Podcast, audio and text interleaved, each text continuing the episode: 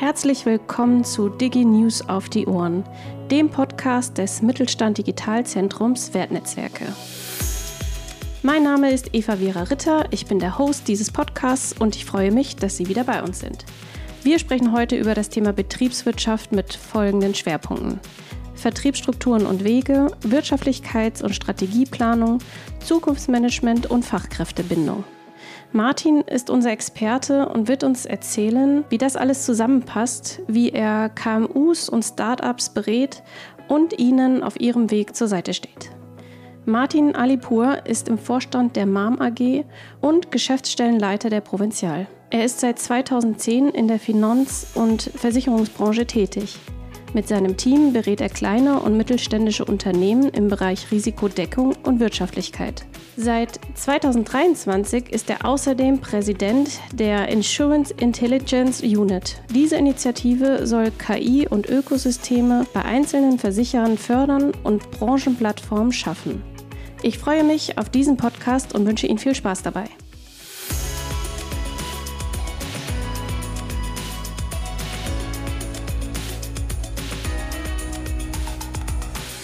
Hallo, ich freue mich, dich, lieber Martin, heute in unserem Interview zu begrüßen. Hallo, liebe Eva, danke schön, dass ich äh, bei dem Format dabei sein darf. Ich freue mich sehr. Ja, super. Wir haben heute ein interessantes Thema. Es geht um Betriebswirtschaft. Ehrlicherweise ein bisschen anders, würde ich sagen. Denn vor vielen Jahren habe ich tatsächlich selber BWL studiert und empfand das oft, naja, ziemlich trocken und langweilig. So komme ich zu der Frage, was fasziniert dich da an deiner Arbeit mit all den Themen? Ja, Betriebswirtschaft, erstmal isoliert betrachtet, mag äh, trocken und langweilig erscheinen, aber wenn man sich dann mit den Tiefen beschäftigt und mit den Themen und Punkten und Prozesslandschaften damit zusammenhängen, dann ist das schon sehr vielseitig und auch spannend. Ne? Betriebswirtschaft ist ja letztendlich die Grundlage des Erfolgs eines jeden Unternehmens. Mhm.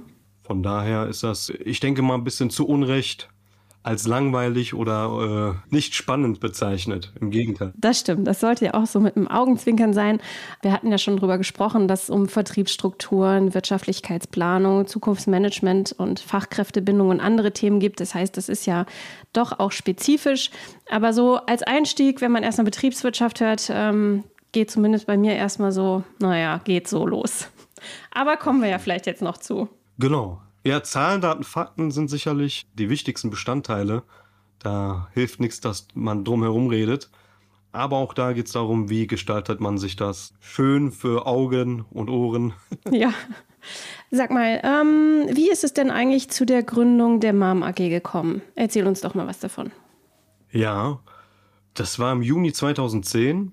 Ich alleine erstmal äh, habe die MAM gegründet, um letztendlich äh, Menschen dabei zu unterstützen, von der Idee bis hin zur Verwirklichung und dann letztendlich auch zum Erfolg, die Menschen zu unterstützen, äh, Leute, die ebenso wie ich einen Traum haben, eine Idee haben, die sie für sich verwirklichen möchten und äh, welche Wege, welche Mittel und letztendlich auch welche Unterstützung sind auf diesem Weg, was darf ich erwarten, was erwartet mich, Mhm. Das war so ein Prinzip, ich sag mal so der Spatenstich für die Gründung der MAM. Mhm. Damals allerdings noch als Einzelunternehmen.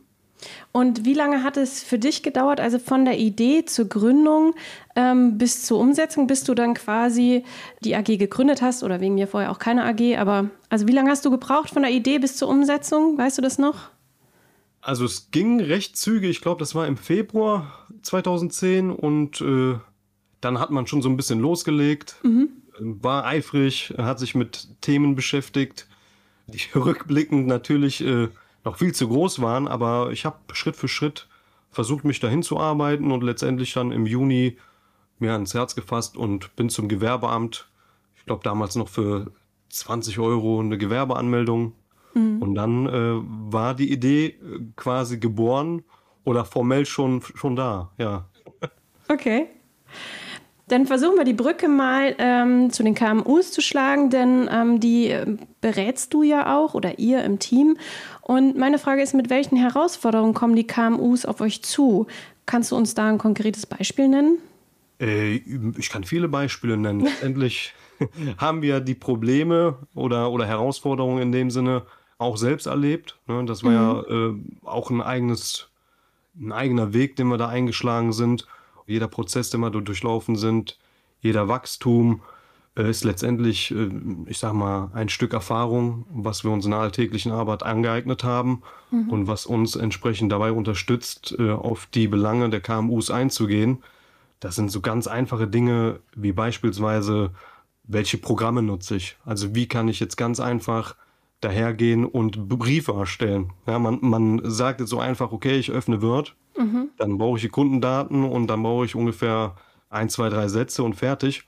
Das ist im Grunde auch so, aber was ist, wenn ich einen Brief plötzlich an 100 oder 1000 Kunden senden möchte? Also mhm. Also wie kann ich so eine Serienbrief-Thematik in mein Unternehmen einführen?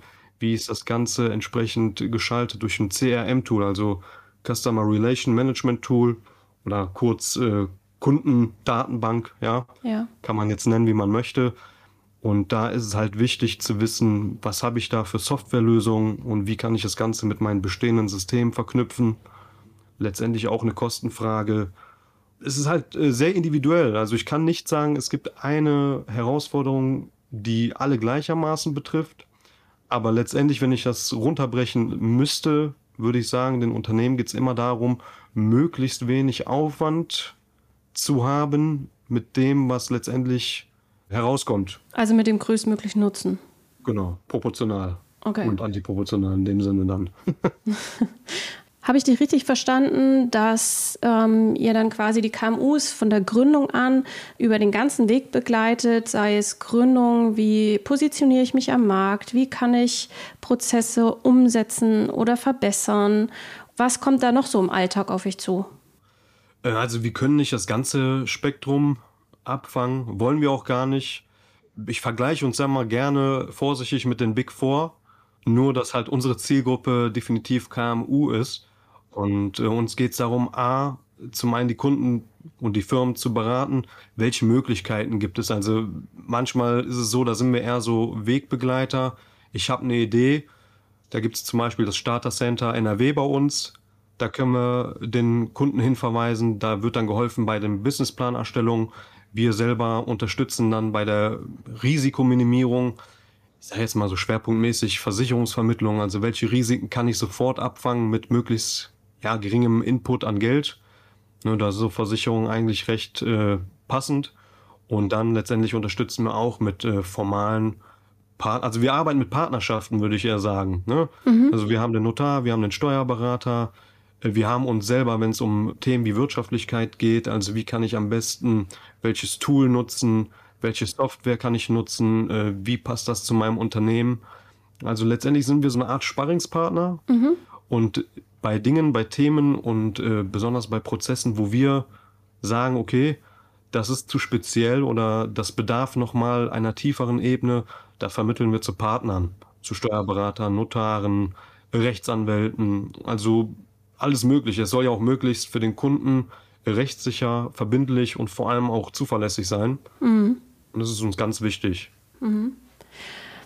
Gut, dann äh, komme ich zur nächsten Frage. Es gibt ja immer so diese Potenziale versus ähm, Risiken in solchen Projekten oder verschiedenen Phasen.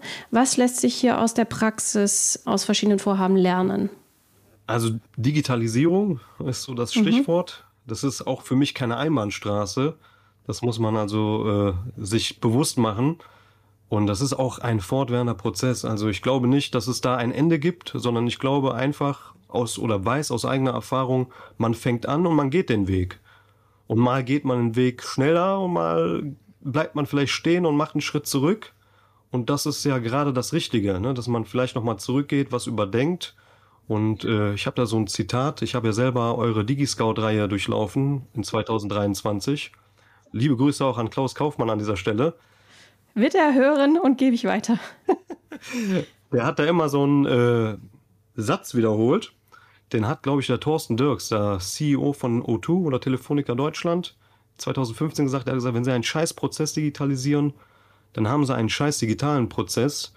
Und ich glaube, das ist so das, was mich sehr stark geprägt hat, mhm. so im letzten Jahr, dass ich gesagt habe, okay, bevor man sich jetzt wirklich daran setzt und alles digitalisiert auf Druck, lieber nochmal erstmal so ausmisten, wie bei so einem Umzug. Mhm. Zu gucken, ich ziehe jetzt um, was muss ich definitiv mitnehmen, wovon kann ich mich trennen, was ziehe ich eventuell nach, weil ich habe die Wohnung ja noch vielleicht ein, zwei Monate und so sehe ich das Ganze, ne? wie so ein Umzug vom äh, Remote, ja, digital und dann zu schauen, was brauche ich äh, für Programme, welche Herausforderungen habe ich vielleicht hinsichtlich äh, gesetzlicher Themen wie Datenschutzgrundverordnung, was äh, gibt es für Bedenken, ich sag mal, von kultureller Seite bei meinen Mitarbeitern, wie nehmen die das an?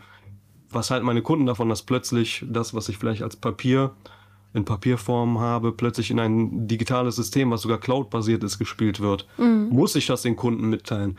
Alles so Themen, alles so Fragen, die wir uns selber stellen, aber die auch entsprechend berechtigterweise gestellt werden. Ja. Wobei ich auch mal den Kunden und den Mitarbeitern entgegne, hey, wir haben schon mehr digital äh, oder digitale Transformation und möglicherweise auch schon KI, wovon wir gar nicht wissen. Ja, angefangen beim Drucker, der, wenn er merkt, der Toner geht zur Neige, dann selber die Bestellung für einen Toner auslöst. Mhm. Oder die Telefonanlage, die wir haben, wenn wir angerufen werden und nicht erreichbar sind, Abschriften erstellt von dem, was der Kunde eingesprochen hat.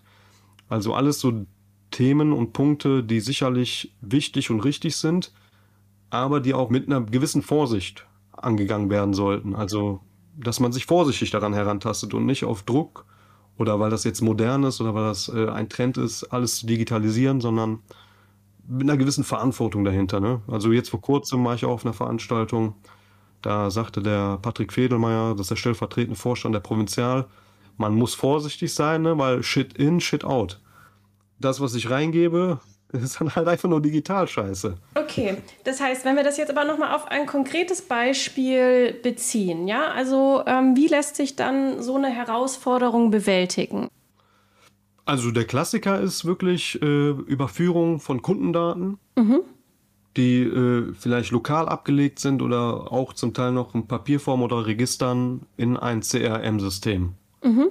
Das ist so, ich denke, so die konkreteste und, und häufigste Aufgabe, die uns hier begegnet. Ich sag mal, wenn es neue Kunden sind, die neu gegründet haben oder neu gründen, ganz einfach. Ja. Da kann man das von Anfang an etablieren. Aber gehen Sie mal in einen mittelständischen Betrieb rein, der seit vielleicht 100 Jahren und länger existiert. Und dann erklären Sie mal den Leuten, dass da alles, was im Archiv ist und vielleicht noch relevant ist, abgetippt werden soll und als digital oder als digitale Datei entsprechend zur Verfügung gestellt werden muss im System, das ist schon schwierig. Da treffen viele Punkte, ne, kultureller Aspekt, also die Mitarbeiter, dann äh, Datenschutzbedenken, also wie sieht das Ganze äh, aus Sicht der Datenschutzgrundverordnung aus und letztendlich, wie kann man das Ganze äh, jetzt nicht durch stupides Eintippen, sondern vielleicht durch andere Programme wie so eine semantische Texterkennung. Wenn ich Dinge scanne, dass der entsprechende Text ausgelesen werden kann. Und da versuchen wir verschiedene Lösungen eben zusammenzuführen, die äh, Leute dafür zu sensibilisieren, dass es halt wichtig ist, dass es halt die Arbeit vereinfacht, ne, wenn es jetzt um die Mitarbeiter geht, dass es auch datenschutztechnisch sogar sicherer ist, weil ich ja. Daten verlieren kann und weil ich Daten auch viel besser vielleicht eventuell wiederherstellen kann. Das stellen wir halt eben so einen Plan auf, gucken eben, was kann weg, was brauchen wir, wie können wir das Ganze äh, angehen und stellen dann entsprechend so einen, ich sag mal, Werkzeugkoffer zusammen. Im Zweifel, ja, wir haben hier so einen riesen Scan-Apparat stehen, nehmen wir den mit zum Kunden. Wir haben jetzt einen Steuerberater gehabt, ganz frisch, und der hatte Mandaten und Akten, äh, ich glaube. Übernommen wahrscheinlich, ne? Übernommen, genau. Mhm. Da hat man halt erstmal gucken müssen und da haben wir halt keinen Plan von. Ne? Äh, was brauche ich überhaupt davon? Oder wie, welche Dokumente muss wie lang beim Steuerberater verbleiben? Da geht es erstmal, ne? so an die Substanz des Kunden ranzugehen, ein Verständnis dafür zu entwickeln und dann mit dem gemeinsam zu sagen, pass auf, welche Vorarbeit kannst du, welche Vorarbeit kann dein Team da leisten? Ist ja auch mal eine Kostenfrage, ne? wenn wir Leute abstellen müssen. Das muss ja nicht sein. Dafür ist man ja eine Firma, dafür hat man die Mitarbeiter und dann kann man da eine Lösung finden. Und dann ist es entsprechend so, dass wir dann diese Dokumente erhalten. Ich sag mal, fertig vorgefiltert. Das brauchen wir auf jeden Fall, das ist ein Muss. Und dann geht es einfach entsprechend darum, wie kann ich das Ganze jetzt beschleunigen. Dann werden die ganzen Dokumente halt eben möglichst gescannt. Also am besten keine Klammern und nicht getackert. Dann kann man die so, ich sag mal, so 100 Seiten am Stück durch den Scanner jagen. Das gibt sonst komische Geräusche.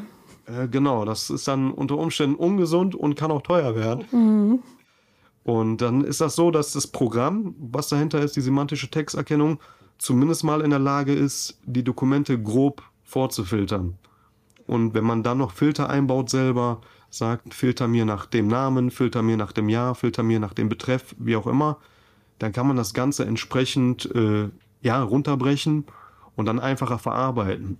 Und letztendlich kann man dann, wenn man die äh, Kundendaten angelegt hat, gewisse Ordnerlandschaften generieren und dann diese Ordnerlandschaften eben entsprechend äh, unterteilen. Meinetwegen, ich sage jetzt mal Jahresabschluss 2023. Idealerweise schafft das Programm es selber zuzuordnen oder ist zumindest so schlau, dass er sagt, hier, pass auf, da habe ich den Namen entdeckt, könnte zu dem Kunden gehören und dann muss man das eben manuell weiterverarbeiten. Das ist so für mich im betriebswirtschaftlichen Umfeld, um wieder auf das Ursprungsthema zurückzukommen, das, wo ich bei allen Unternehmen, die so im Dienstleistungsbereich ja, unterwegs sind, wie Hausverwalter, Steuerberater, äh, dass die entsprechend halt vor dieser Herausforderung stehen, wenn die länger am Markt sind als fünf Jahre, eben diese Daten in irgendeiner Form zu verarbeiten und in Systeme ja, zu geben. Ja. Ja, das ist dann wieder das große Thema der Digitalisierung, ne? wie du das jetzt auch gerade beschrieben hast. Absolut. Ne? Es ist wirklich keine Einbahnstraße. Auch wir stehen genauso jeden Tag vor einer Herausforderung. Manchmal sind es kleine Dinge, wie ich sage jetzt manchmal bei Google einen Unternehmenseintrag mit einer E-Mail, Telefonnummer, Öffnungszeiten. Dann bin ich ja schon mal digital sichtbar. Ja, das sind dann so die einfachsten Sachen. Wobei da fängt es schon an, wann kommt dieser Brief mit diesem Aktivierungscode. Da sage ich ja, ich bin nicht Google, leider. Kann ich nicht beeinflussen. Und dann natürlich auch, äh, ich sag mal, weitere Themen, wie, wie kann ich so eine Serverstruktur aufbauen? Wie können wir digitales Arbeiten möglich machen? Und auch da sind wir, ich sag mal, raus und geben das dann weiter an Partner. Weil ich sage immer, das, was wir können, das ist so smart im betriebswirtschaftlichen Bereich unterwegs sein und versuchen, möglichst viel Arbeit einfach zu machen, aber wenn es dann um so Themen geht, die dann auch technisch entsprechend äh, Know-how brauchen oder wo es auch um rechtliche Sachen geht, dann verweisen wir gerne an Partner, weil dafür hat man Partner, um, um gemeinsam stark zu sein. So sehe ich das. Ja klar, wenn es um spezifische Themen geht, ähm, wo man nicht das Know-how hat, dann holt man sich da die entsprechenden Experten dazu. Das macht total Sinn. Martin, sag mal, ähm, wo kann denn unser Publikum mehr über dich her herausfinden? Wo kann man dich finden? Ja, also ich glaube, wenn man bei Google Martin Alipur eintippt, findet man schon viele Verweise. Mhm. Ansonsten lade ich an dieser Stelle äh, herzlich gern dazu ein, äh, mich auf LinkedIn zu suchen, zu finden und äh, mit mir Kontakt aufzunehmen. Ich bin offen. Ja, perfekt. Ich freue mich immer über neue Kontakte. Dann schlage ich doch vor, dass, wenn wir unseren Podcast veröffentlichen, dass wir dich dann im Post direkt verlinken auf LinkedIn und jeder, der das hört, hat dann auch den direkten Zugang zu dir. Vielleicht auch ein Verweis auf unsere Homepage, dann kann man dann noch über das Kontaktformular oder, über die Mail. Hinter hervorgehaltener Hand muss ich ja noch sagen, wir haben auch noch Fax. Ach du je. Aber auch da haben wir eine Lösung gefunden. Äh, da ist auch eine KI hintergeschaltet, die dieses Fax dann umwandelt in eine E-Mail. Und dann uns quasi per Mail zuschickt. Das ist gut. Gut, ne? ja. Also es gibt viele Möglichkeiten. Auch wir kennen nicht alle, aber wir tun unser Möglichstes, um immer wieder was Neues dazu zu lernen. Ja klar, also ich glaube, jeder entwickelt sich weiter und ähm, das trägt ja dazu bei, dass wir auch in der Digitalisierung weiter voranschreiten und uns da besser aufstellen. Genau, und ganz wichtig, keine Angst haben. Ja. Mit dem notwendigen Respekt da dran gehen mhm. und dann passt das. Ja, das höre ich immer wieder in Interviews, in, in anderen Podcasts, wenn es auch zum Beispiel um New Work geht. Ähm, äh, da hat mir eine Interviewpartnerin berichtet, dass sie sagte, habt keine Angst, seid mutig, probiert es einfach mal aus. Es geht nicht darum, immer alles direkt perfekt zu machen, sondern einfach ähm, sich dem Thema zu nähern, ähm, ja, da äh, sich mit zu beschäftigen und herauszufinden, was passt zu mir, zum Unternehmen, zum Projekt, zu der Herausforderung und was kann ich schon umsetzen und verbessern. Und das sind oft die, die kleinen Dinge, mit denen man einfach mal startet und sich ja dann herantastet und die nächsten Schritte geht. Das höre ich immer wieder, von daher kann ich das nur unterstreichen.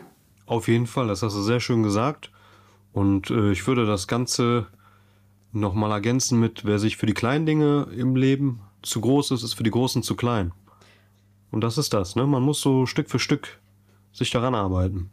Ich würde sagen, das ist ein perfektes Zitat. Damit können wir enden. Da darf jeder nochmal drüber nachdenken und sinnieren. Und ähm, lieber Martin, ich sage vielen Dank für deine Zeit, dass du äh, hier heute mit mir gesprochen hast und uns einen Einblick in euer Doing gegeben hast. Vielen Dank. Liebe Eva, vielen lieben Dank, dass ich dabei sein durfte und weiterhin viel Erfolg. Vielen Dank. Damit verabschiede ich mich und sage bis bald. Ihre Eva Vera Ritter.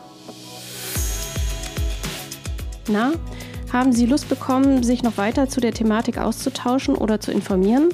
Dann schreiben Sie uns gerne eine Mail an geschäftsstelle.wertnetzwerke.de.